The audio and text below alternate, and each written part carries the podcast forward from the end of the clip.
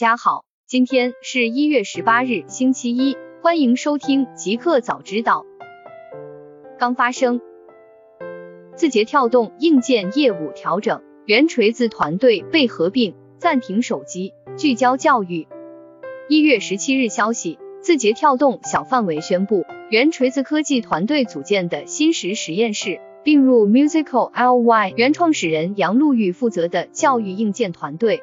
之后，字节跳动的硬件团队由杨璐玉统一负责，向字节跳动高级副总裁、教育业务负责人陈林汇报。在业务上，合并后的硬件团队将聚焦教育领域，不再研发坚果手机、TNT 显示器等其他无关产品。随后，不少网友纷纷去罗永浩微博下留言，不过老罗并没有进行点评。从不少网友的留言看，还是很希望罗永浩能够把锤子手机业务给买回去的。一些网友甚至直言，把这个品牌买回来就行了，因为这样就能继续做手机了，换个名字大家也能接受的。大公司，苹果或在二零二一年新 iPhone 上增加屏下 Touch ID。一月十六日消息，苹果可能在二零二一年新 iPhone 上增加屏下 Touch。今年新 iPhone 的变化不会太大，有可能是 iPhone 幺二的 S 升级版。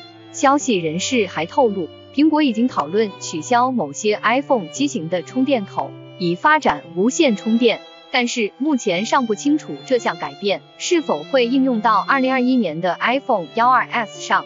不过，苹果分析师郭明基曾在二零一九年八月的报告中透露，苹果将在二零二一年发布同时具有 Face ID 和屏下 Touch ID 没有 Lightning 接口的 iPhone。快手今日启动路演，目标估值三千九百亿港元。一月十八日消息，据香港经济日报报道，短视频平台快手已通过港交所上市聆讯，最快于一月二十六日招股。上市团队保荐人将于一月十八日启动分析师路演，评估投资者需求，计划于今年二月五日挂牌。据悉，快手 IPO 受机构热捧，大型机构准备下单。有承销商透露，快手目标估值达五百亿美元，约三千九百亿港元，集资约五十亿美元，约三百九十亿港元。互联网，蚂蚁配售基金缩水三分之一。近二百六十万户退出。一月十八日消息，蚂蚁配售基金的一千三百五十九点七二万户持有人降至一千一百点八五万，减少近二百六十万户。恒华基金退出份额最多，为四十三点五六亿份。中欧基金持有人减少最多，为九十一点一七万户，但人均退出份额不大。华夏基金大户退出多。华为有望参与巴西 5G 网络供应商拍卖会。一月十七日消息，据路透援引巴西圣保罗州报消息称，华为将有望参与巴西六月举办的 5G 网络供应商拍卖会。此前，巴西博尔索纳罗 Jair Bolsonaro 政府曾打算效仿美国，将华为排除在巴西网络之外。然而，在特朗普即将离开白宫之际，博尔索纳罗的立场开始松动，因为排除华为这项工作也需要支付巨大的成本。华为智能汽车蔡建勇，当前智能汽车更像手机时代的山寨机。一月十七日，华为智能汽车解决方案 BU CTO 蔡建勇表示，智能汽车的特征应该体现在三点：平台可以快速迭代。硬件持续更换，软件持续升级，非常丰富的生态，以及可以满足用户的个性化体验。他认为，智能汽车的持续进化能力是非常关键的，但目前很多车企缺少软件能力和 ICT 能力。对于整个汽车行业来说，生态和平台也缺乏开放性，这不利于行业的发展。而以手机行业来看，最终的平台都是归集到安卓和苹果的 iOS 上，才迎来了智能手机时代。他认为，就当前来看，市面上很多智能汽车更像是手机时代的山寨机，只是有一个大屏幕，但各个方面的体验还有所欠缺。他认为，智能汽车要成为真正的智能终端，应该加快构建开放协同的智能汽车生态。多国加快数字货币研发测试。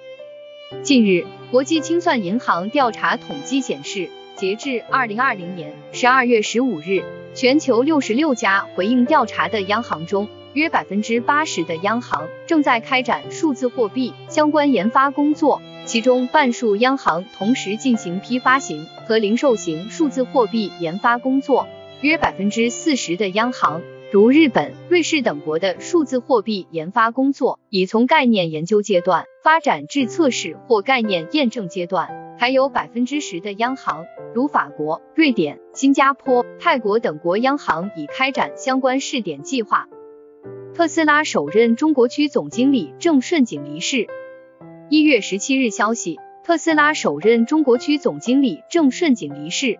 公开信息显示。郑顺景经过马斯克亲自面试后，于二零一三年三月至二零一四年四月担任特斯拉中国区总经理，带领特斯拉完成了进入中国本土的一系列工作。郑顺景离职后，曾就职于苹果、具有快消品销售经验的吴碧轩接替了他的位置，成为中国区第二任总经理。对于郑顺景离职特斯拉的原因，业内有分析认为。郑顺景善于豪华品牌推广和销售，而特斯拉进入中国后需要迅速扩大销量，两者之间出现了一些理念上的不契合。中国首次运用北斗技术实现集装箱码头自动化。一月十七日消息，我国首次运用北斗技术实现集装箱码头自动化。天津港在率先实现单体集装箱码头全堆场轨道桥自动化升级改造之后，拓展应用北斗卫星定位技术，用时不到一年，实现了对传统集装箱码头的全流程自动化改造。